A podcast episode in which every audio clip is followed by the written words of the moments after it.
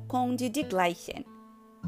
O Conde Luís de Gleichen partiu no ano de 1227 para lutar contra os infiéis, mas foi capturado e feito prisioneiro. Como ele escondeu sua posição de nobre, teve que fazer o mesmo trabalho pesado que os outros escravos, até que finalmente chamou de tal modo a bela filha do sultão, por seu modo de ser, que o coração dela foi inflamado pelo amor. Mas seu serviçal, que havia sido capturado junto com ele, revelou à moça qual era a posição do conde.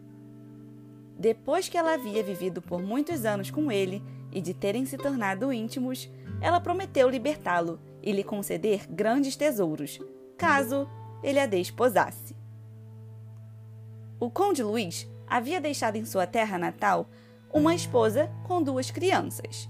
Mas o amor, a liberdade venceu e ele aceitou a proposta. Tinha esperança de conseguir a aquiescência do Papa e também de sua primeira esposa.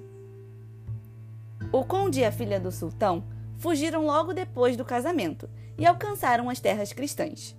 Depois da bela pagã ter se batizado, o Papa sacramentou o desejado casamento. O casal viajou para Turíngia, onde chegaram no ano de 1249.